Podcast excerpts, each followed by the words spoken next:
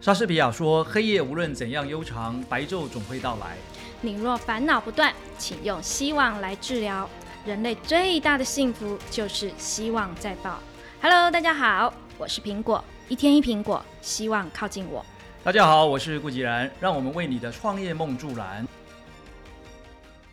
因为其实你看他们那种 YouTuber 啊，然后或者是写写文章、那粉丝页的经营，其实他最重视的就是每天要持续。像直播好像也是这 样，如果能够持续，通常就是都能够成功。好了，我们试试看能不能把这个节目做成是持续的。 加油！但啊我我光是我想主题，我就觉得有一点有一点卡卡的。哎、你有在录吗？你 其实也不用那么严肃的主题，啊我觉得可以轻松一点的嘛。我们就是对，我也想五跟花你八讨门的。论说，我们可以有什么样子的主题？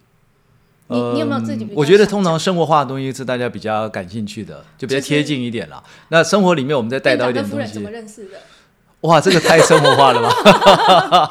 我下次应该要准备那个 真心话大考验的那个卡， 哇，然后卡，啊这然后这个挑让战院太长大了翻，然后翻说，哎，今天是什么样子的主题？我们这样会不会搞成综艺节目啊？不会，不会，不会，院长不太可能会成为综艺节目，因为院长的知识太丰富了，随便讲都可以讲到专业知识的地 方。哦很，厉就我们害用一种比较轻松的方式切入，但结果后来全部都变得太严肃了，专业的内容是这样。哎，其实我一直很想问院长，就是我我可不可以打断你？就是我觉得，呃，我很怕像我自己啦，我如果在讲一段论述的时候，只要人家打断我，我的思绪可能会会会断掉，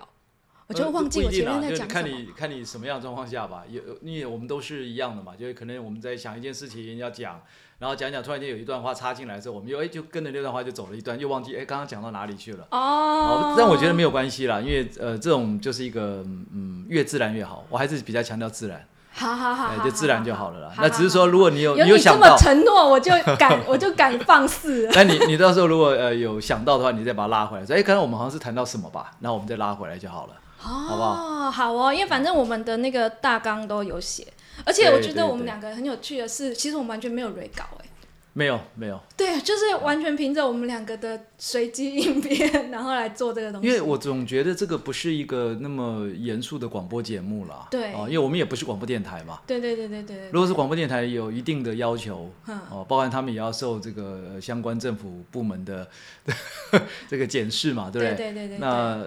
而且一一般消费者大众对于听广播节目跟听我们这个的感受是不一样的。嗯哼哼哦，我们这有点像是那种嗯，就是很轻松、很愉快，然后呢，结果结果我们发了，我们这几天发了我们的那个哦好 podcast 啊，结果是那个 shit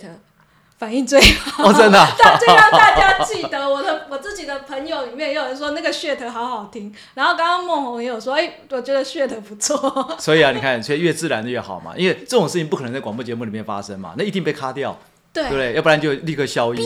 对，不可能嘛。那我们这就自然就好啦。当然，我们不可能在上面故意讲很多三字经啦，对对那个又对太夸张了啦。对对，跟我们的专业形象不啊，太我们不是那个管那个什么啦，哎、我跟管管那个手排在一起嘞， 哎就是我自所己以啊，我说你现在也是百大名人，太对厉害我了自己有一个另外一个讲故事的那个 podcast 节目，因为呀其实那呀一真的种厉节害目有有两种 podcast 有好多种，然后像那一种讲故事，它对于声音品质的要求是很高的，它必须要去调整，然后做后置的音效。但像我们这种纯聊天式的倒还好。所以我们还是用这种比较轻松的方式，不要有那么多 压力。哎、我真的很想问，就是院长跟夫人是怎么认识的？因为啊我觉得这院这长么跟夫快就要人切两入个这感个哦情很好，因为这跟我们这一次的主题有相关。我们这一次其实要讲的主题叫找到模仿的目标对象，哦有目标就不会迷失吧？哎、你看，我觉得我这个切的超好的，我觉得我这一天哪段这一段前前言切的，所以这个这个是故意做的一个陷阱 吗？没有嘞，这是我昨天想的。我昨天还在那边哇想说，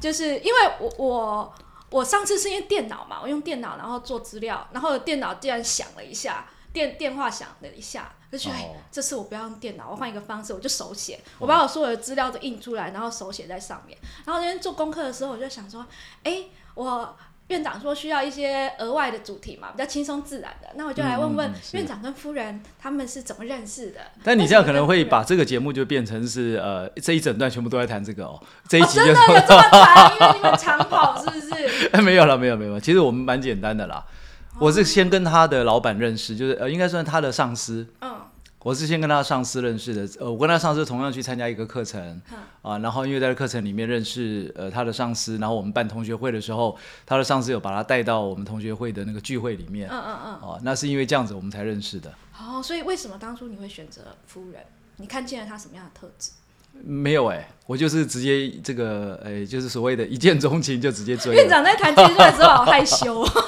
我觉得好可爱，他整个哎呦很害天羞哪。这个要放送出去的， 呃，我们称为模仿对，我们这一集其实谈的就是模仿对象嘛。那其实哦哈夫妻关系在一个人的生活、创业、创业家他们的生活里面是很重嗯要的，因为在家庭如果他的关系是很和乐、很和谐的，嗯那在于他的工作上他会更有动力。 OK，对，所以我会很谢谢想啦，这个谢谢苹果这样子的一个呃，用这种方式来 来来这个褒奖我啊。那其其实我觉得都还好啦，因为你说夫妻之间那、有没有可能这个有一些摩擦啦，或者有一些是这个意见不合的地方啦，然后或是在呃彼此在互相打拼的过程里面遇到一些状况，哦然后嗯、一这定个会有，一定会这有个难免的啦，我觉得那个都难免的，对，只是你说用什么样的方式沟通？哎，有一点像我们在看企业哦，就很多企业家来呃咨询的时候啊，我都会问他说：“那你的初衷到底是什么？你当初为什么要做这件事哦，哎、其实夫妻关系好像就是这样子，你是回想当初的初衷。？”对，就你当初为什么会想要选择跟这个人在一起嗯哦？不管是你要嫁给他，或者你要娶他，就你们两个愿意走在一起嘛？那个初衷到底是什么？所以你们夫妻关系的初衷是什么？哎，一样啊，就是我刚才讲的，就是其实我们没有太多那些很像什么王子公主的那些神话的东嗯西，纯粹就是哎就看对眼了，哦哦就是看对眼。然后男生通常比较主动嘛，对对不对？那我就觉得说，哎，这个女生不错。然后呢，呃，当然她有一些条件是我觉得我蛮欣赏的，在哪里呢？就是说，第一个，她呃，她的家庭跟我们在北部的这种呃台北市长大的小朋友家庭不太一样，他们是在乡下，嗯在北港的一个小村落，还不是在北港里面哦，是北港旁边，哦，甚比至较于朴实，哎，就是那个你连听都没听过的地方，嗯然后呢，家里头的姐妹众多，只有一个弟弟，你就知道那个是以前那个年代必须要一定要生一个男生传宗接代嘛，所以女孩子就是一生传女孩子不行就要继续生，继续嗯生，所以生了继几续生他他有几个姐哇，妹他？们那个是呃，我看呃应该是八位吧，我可能没有哇算算错吧，对，应该是八位。这比我妈还多，我妈她是七个姐妹，然后生到第哎你六看那个，个年代是不是几乎都这样？对，第六个才是男生，对然，后才通常听都这样，通常都这样。对呀对对不过他弟弟之后还有一个呃，应该哦，对，弟弟之后应该还有一个妹妹，诶，是这样的吗？我有点搞不。妹搞不妹清一楚。定是意外，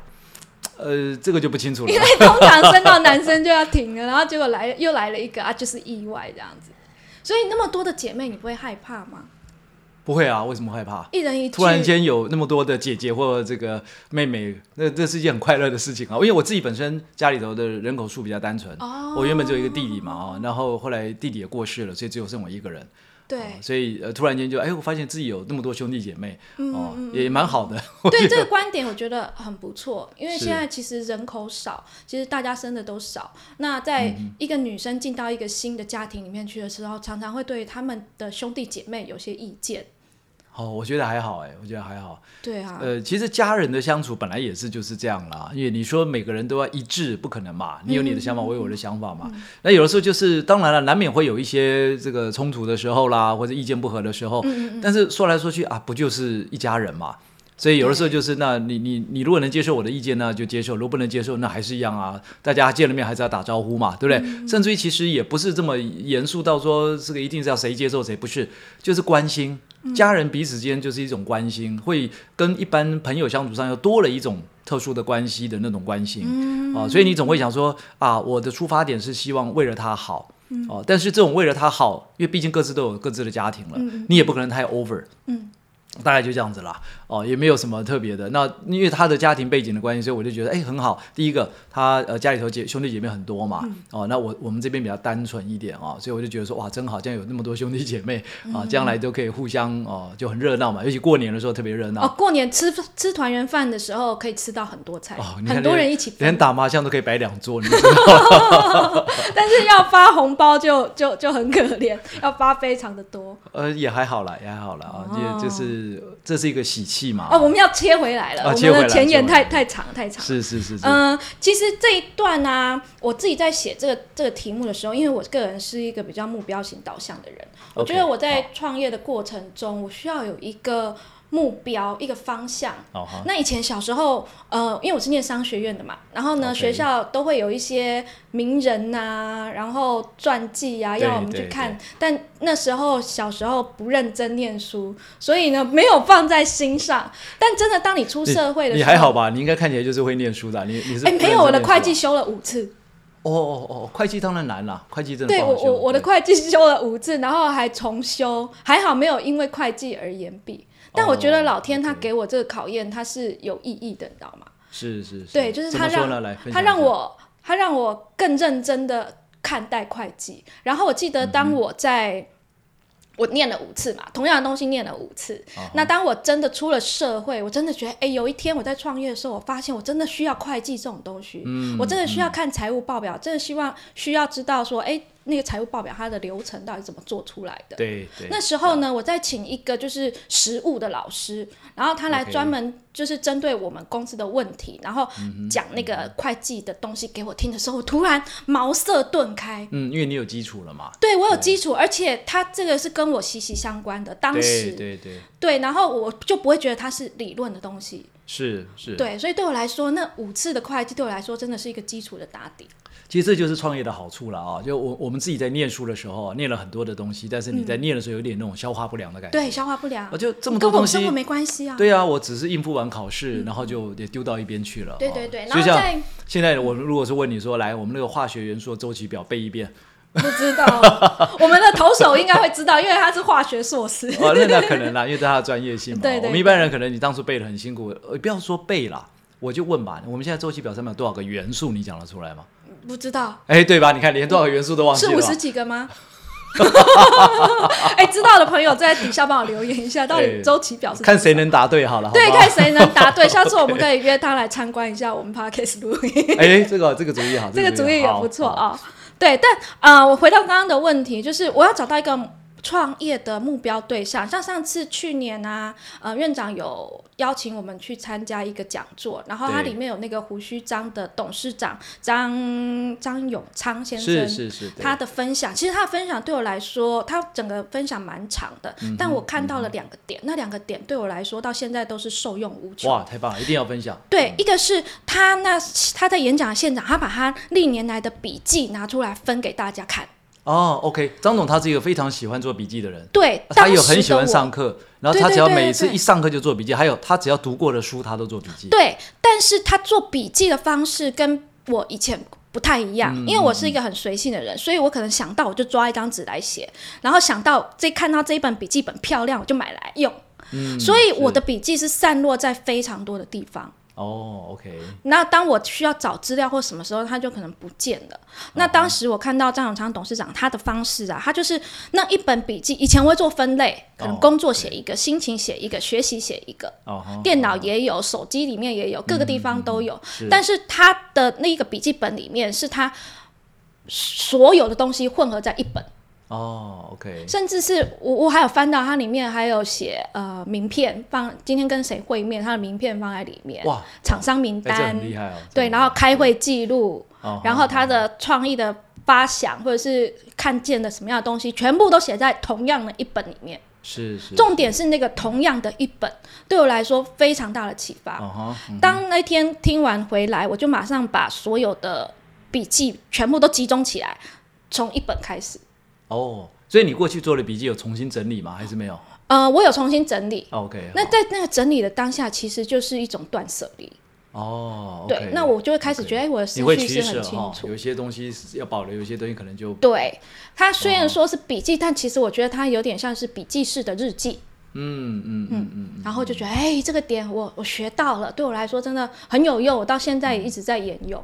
OK，那第二个点呢，是我发现啊，他他在演讲中其中有一段，他说他的呃，他从他还是餐车的时啊候，他就把公司所有的流程、SOP、人事、教育，或者是是未来的是推广，全部都写成了白皮书。哇，你看还在做餐生了，代表有点对像在摆摊的概念。对那个他嗯概的念他嘛的那对一种商业的观念是非常强，而且他非常知道他接下来会往哪里去。没错，其实像那个以前我们在跟郭先开会，郭台铭先开会的，他也曾经讲过，他说行李给他拍锤，嗯嗯他说真正会做生意的人很少。嗯嗯嗯，哦，他就举个例子，他说他很喜欢去逛夜市，他因为后来是因为成为名人之后就不方便了，他很喜欢逛夜市，为什么为？什么要选光夜？他说从夜市里面他会看到每一个老板做事啊，其实都是有他的一套制度。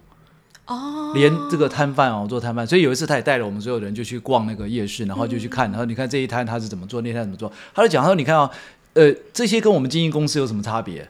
唯一的差别在于说，我们可能已经都把它写成 paper，嗯，但是这些老板们他们在脑袋里面都有 paper，对，没错，对不对？你看他整个哦，客人来的应对方式，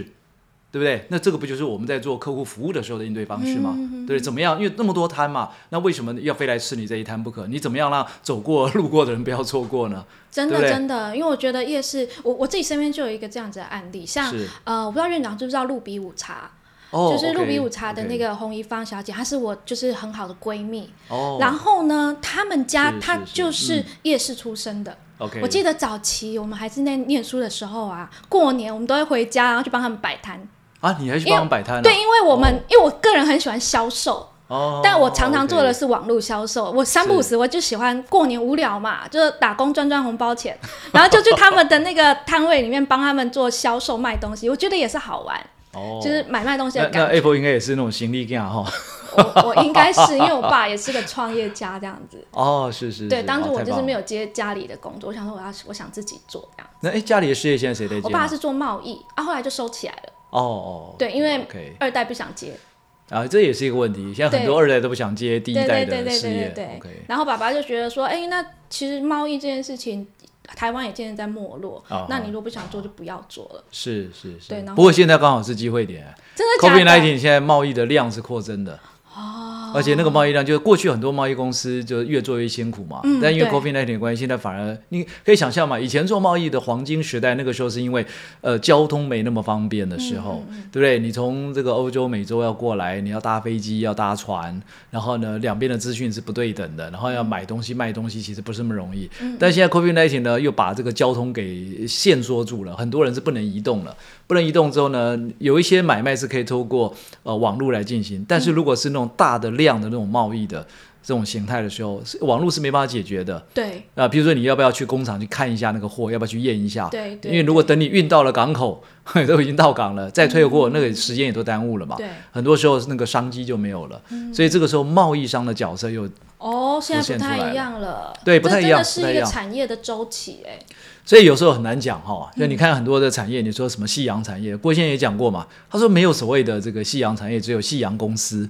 哦，只有把公司做到夕阳，对 对对对产业你看哦对对，对就算是已经人家喊说这个已经没有什么呃发展必要性的产业了，嗯但是里面都还是有人是赚钱的。还是有人是赚钱的啊，就像我们在做出版社就是这样子。对其对实大家对都喊说出版社它是一种夕阳产业，大家都去看电子书，都去看电视，但是是嗯却没有人要去看书。但是我们真的实际跳下去做的时候，才发现哇，小众其实一点都不小众。我们光是一套书对一个对月可以对卖一千万，是啊，是啊，是啊，对啊，你看这个非常的好的一个例子嘛。对你只要抓到了方向，用对了方法。抓到了市场对的对需对求对跟对痛对点，其实东西是很好卖，只是是你的，会不会卖。是的，所以就跟我们的这个 slogan 一样嘛，找到方法，看见希望。对我们希望学院的 对那对个，哎，我们每周呃每个月的第三周要开课，所以可以去。是是是，我欢觉迎大家，得我欢们的迎。啊那个微俊他真的好认真哦，每次哎在看没他错做的没错东西，呀然后觉得他真的很认真的在经营这一个学院。很发心，对，很发而且心他不是啊为了以盈利为目的。昨天晚上我还在跟我太太在聊这个事情，因为她昨天有 on 了一一个节那个一个影片啦，对对哦对一个段视频教学在那个呃脸书上面嘛，对啊、就是她自己也讲，她说其实我们所有整个团队的成员啊，大家都不是专门来做教育培训的人，对对呃，对，严格来讲啊，大部分都是属于这种呃门外汉，或者只是兼着，是啊哦是啊就是只是那一颗发心而已，对因为一个发心愿想要，然后就想说，做哎，这件事我们是不是来把我们的经验分享出去？所以，我们整个你看，希望学院从上到下的工作人员，每一个都有自己的事业，每一个都有自己的公司，对对，但是却做的非常有制度。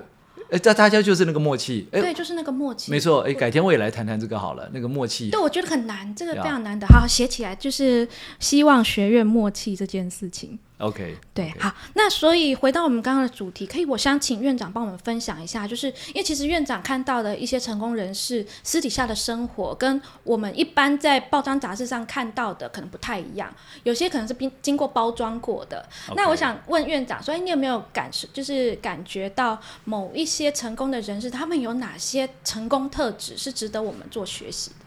好，呃，这这个要分两个层面讲了。不过刚才苹果这样一讲，我突然想到说，难道今天我们再来谈八卦吗？ 呃，不是我讲的叫成功特质，换成功特质对啊我们不讲。因为这个表面上不为包装不的为很人光知鲜的亮事丽，然后那个私底下的是大家看不私到底下的生活小习惯，例如哦说，OK 像那个胡旭章的董事长，他的那个写笔记的生活小习惯，了解了解，没有，刚才是开玩笑的。要多一点笑料。啊、我我我有几个想要分享的啊、那这几个分享的，我这样讲好了啦啊、我觉得其实成功的定义每个人不一样嗯，OK。那也不见得是我们在嗯，就是看到那个镁光灯下面的这些人才叫做成功。对，没错、哦没错，非常只多要在你的自己隐形的冠军。对，在你自己的事业、工作，甚至你自己的人生、你的家庭上面，你觉得是一个很很和谐、很美好，是你所要的那样的一个境界的话，其实都可以算是成功。就是对每个人成功定义都不需要是一样的嘛，对不对？没错，每个人认为的成功不一样。对，所以我们在分享这件事情的时候，我也必须要强调这个，就是说，呃，每一个人都可以去定义自己的成功哦。所以我们现在举的例子是说，我们从他身上看到一些可以参考的东西，但不代表说那个叫做标准，没有成功也没有标准哦。我举个例子，譬如说在二零一二年那个时候，我们有一个活动，那个活动就是它每半年会一次，就是全球华人领袖的峰会。嗯，哦，他是呃半年在北京，半年在台北啊、哦，那个已经办了哦，那一次好像是第十，不要第十几届了，我忘了哦，那已经很长的时间。那那一次呢，我去那边参加那个活动，那郭先生也有去啊、哦，我们都去参加这个活动。然后这个活动里面呢的那一次的特别来宾就是来演讲的人，有请到其中一位叫做诚品书局的创办人吴清友吴董事长。OK，那他嗯现在已经过世了哦。那我印象很深刻，是因为那一次的演讲让我看到了这个呃，一般嗯，我们在经营企业或发展事业上面所忽略的一些东西。比如说，他一上台就问大家台下的哦，台下有几百个人，他问，而且都是老板，嗯，那几乎那清一色都是老板，都是各个大企业家，什么对嗯郭台铭啊、张忠谋啊、马云都坐在下面，他就问大家，他说：“你们今天找我上来分享这个主题，根本就是一个天大的错误。”台下就讲说：“啊，这是什么状况对？”哦，他说：“因为你们台下每一个都是成功企业家，嗯那我是我站在你们面前，我怎么能算成功呢？嗯哼，他是 OK 谦虚吗？啊，大家就会以为是谦虚嘛，对就开始大家就窃窃私语，台下就有一阵骚动。他说：“哎，你们不急不急，来，我问你们一个问题。嗯，他说：“你们经营事业，如果连续亏损三年，还愿意继续经营的，请举一下手。”哎，台下很多人讲说：“才三年，当然啊，对不对？这都大老板嘛，对，大老板亏损不知道几年了。对啊，就手就举起来，那三年，然、后哦你看那么多人都愿意，太好了。好，首先举的不要放下。嗯如果已经亏损了五年，你还愿意继续经营的，请你继续举着。哎，有一部分的人就放下喽，就想说，哦对哎，五年了，那应该是不是就换很多个人吧？就放弃了就。可能换个跑道，换个项目吧，对不对？对干嘛一定非要执着这个项目嘛？对对他说好，还有人继续坚持，太好了。来，那如果已经亏了七年，你还要继续坚持的，请继续举着。嗯，哎，这时候已经没有剩多少人了。是好，他说好，谢谢各位。你七请你年的有剩请你谁们。呃，呃就那 个啊，这里就不方便透露了啊。对对对对的确，台下有一些人是还蛮知名的，就举了手。嗯嗯嗯 OK，好，那后来他说，来，大家手都放下，谢谢你们哦，这么配合。他说，那各位，你知道我经营诚品书店亏损了多少年？亏损了多少年？他当场讲的是十一年，哇，连续亏损十一 年。我一年就放弃了。我们很多就快跑到人了很多人可能想说啊，一年两年，那那要钱很多才可以这样子玩吧？就换跑道 啦，可能这个钱不都已经行就没换了一个跑道这样子。是啊哇，是他啊亏是损啊了十一年呢。所以他就话锋一转嘛，他说：“他说你看，一个亏损十一年才把企业搞起来的人，怎么能算成功呢？你们每一个都比我成功啊，那还叫我上来分享？对，他说那哦这他在是，坚持什么？好，他就讲了，他说那既然你们都让让我上来了，那我总得要讲点东西吧，对好吧？对对就是你刚才问的这个问题，那为什么我会坚持这么久啊？我个人的信念。”让我坚持这么久，所以他讲他的那个信念。嗯他信念其实很简简单，就五个字，叫做善、正、高、强大。善就是善良的善，善嗯正就是方方正正的正，正高就是高低的高，对强就是强弱的强，大就是大小的大，善正高强大。哎，那个时候大家台下想，哇，那这个是什么概念啊？善正高强，他就开始解释喽。他说善就是凡事利他，嗯，他的第一个先就是凡事利他。利他说他他诚品书店从创办开始就是从利他的角度，什么概念？他说其实台湾不缺书店，对，但是台湾缺的是一个可以让人家很舒适、很安心在里面翻阅、在里面看书的地方。嗯嗯嗯嗯所以他那时候就锁定要把诚品书店打造成一个好像类似图书馆，所以你看诚品书店一走进去，你觉得好像进到一个大的图书馆里嗯对面了，它不是要以推销为概念，对，然后你就可以在那边安静的，还有沙发，还有对，椅有子，沙发，有在早期刚出来的时候，台湾其实没有这样子来做哎，没有，他是第一家。对，第一它是家第一这家样子这样子做，对，以前我们去逛书店的时候，都是那种呃密密麻麻的书哎那，书没有地架方让你坐着看，走到很窄，对然后你找你了半翻天，太久了，店员还会来你旁边打扫，哎，关这个关心你一下，对，关心 你一下，哎怕，你你要找选不哪一到个书啊？这样 子，对，这是过去我们的一个呃，等于是买书的习惯啊，你会感觉到那种体验是不舒服的。嗯对所以他说我当时要创办这个书店的目的就是为了利他。嗯好，那什么叫做正呢？他说，其实经营企业怎么可能没有挫折？怎么可能没有遇到困难？嗯哼，怎么可能不会跌倒当？然所以你一定要思想要正。思想要正，对，他说你一定要保持正面的态度，正面的想法。嗯所以你看，他十一年当中，他有两度是完全几乎到了破产。对，后来是终于有什么有其他的企业家哦，就看到他这样子的一个支持他精神，觉得说这个这个让他倒了太可惜了，就真的拿钱出来支持他，成为他的股东。所以是在第几家成品的时候开始，他其实一开始就没有成功啊，一开始就很辛苦啊，一家都很难经营啊。他从他第一家开始就但他一开始就是个风潮了耶， OK，他一开始呃，因为大家会觉得说，诶，怎么可以把书店搞成这个样子、啊？对对对但非是常也有有名啊也有其他的声音出来说，这样书店能赚钱吗？大家都只去看书，所以去他听刚音开乐始是不赚钱的，他刚开始不赚钱的，他后来才找到对的方法。其实一样，方法很重要。所以名气不等于赚钱，哦，当然，当然，当然，不见得哦。你就你的名气的后面还是要有一个商业模式。嗯如果你的商业模式没有把它设计好，你只有那个名气，它是滚不出钱的。也这个例子很多啊。嗯没错没错，这没里错前一阵子我也呃，这个不方便讲谁了啦哈，嗯也这个一个业界很有名的一个呃主持人，名主持人，嗯嗯对，嗯他也很多元化的发展，对哦，然后弄了很多的公司，那每一个公司哇都非常的叫好，但是呢都把钱烧光了。嗯哼然后后来呢，我就跟他聊，就哎那到底是怎么样？因为我他有特别有一，其中有一个事业啦，遇到一个困境，我去帮他了解一下。嗯一了解完，我就我就发现说，他根本就没有模式，也没有团队。对，那像成品书店它的模式后来赚钱是因为什么？ OK，复合式，哦，纯粹卖书其实是有问题的。来，对我没们想错象一下，书的利润真的嗯你那个环境很棒，对不对？你可能到里面去也很舒服，然看后一你看就你走你可能终于买了一本书，但是你买了书之后，如果旁边如果还有一个喝咖啡的地方，你会不会坐下顺来？便消费一下对呀、啊就顺便了嘛。啊、对我们销售来说，这叫增加客单价，哎，这很好啊，对不对？好人头你都引广告进人到你店里了，你要增加他的客单价。那你已经买书了，然后呢，你突然发现说，哎，除了可以看的之外，还可以听的，嗯嗯嗯，那你听会音不会乐稍微再看一下说，哎，那那个听的部门是里头有一些什么东西？所以他后来也有什么影音部门就有了，所以他有一区专门就是什么呃 CD 啦 CD 或是一些有声书啦，对啊，对嗯他专门会对有一区这样的。哎，就你看，就从单纯的卖书开始扩充了。嗯好，再来。那你除了喝咖啡，你会不会肚子饿？对餐厅？哎，所以你看，他也有美食街就出现了。对， OK，好。那他发现说，进来会到成品来买书或看书的人，嗯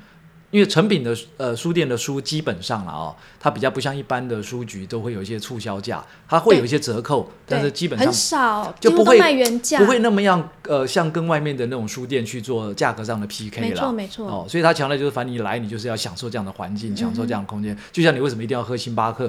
对不对？跟对星巴克同等级的还有什么八开头的啦，或者对是对对 L 像开头的啦。 7-，七七开头的，其 实其实也，呃我我要开始要有这个习惯，不要直接点出来。就是哦他们的那个咖啡也很好、哎，跟新新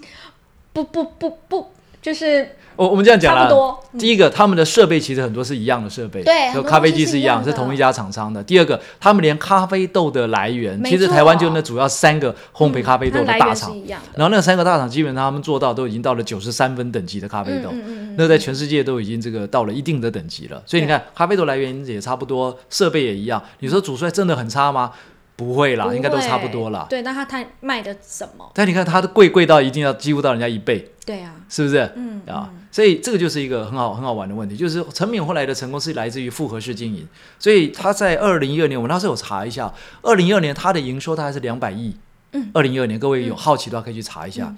它的毛利居然高达四十趴，哇，卖书的毛利不可能到四十趴，对，不可能对，因为我们自己在不可能卖书就知道。呀，所以你看这就是已经是创造了一个奇迹，哦，有点像是做百货公司，做很多通路的感觉，是的，它是是的，复合式的是经的营。呀，哦，原来是这样，用名气去做其他的商商业模式。高呢？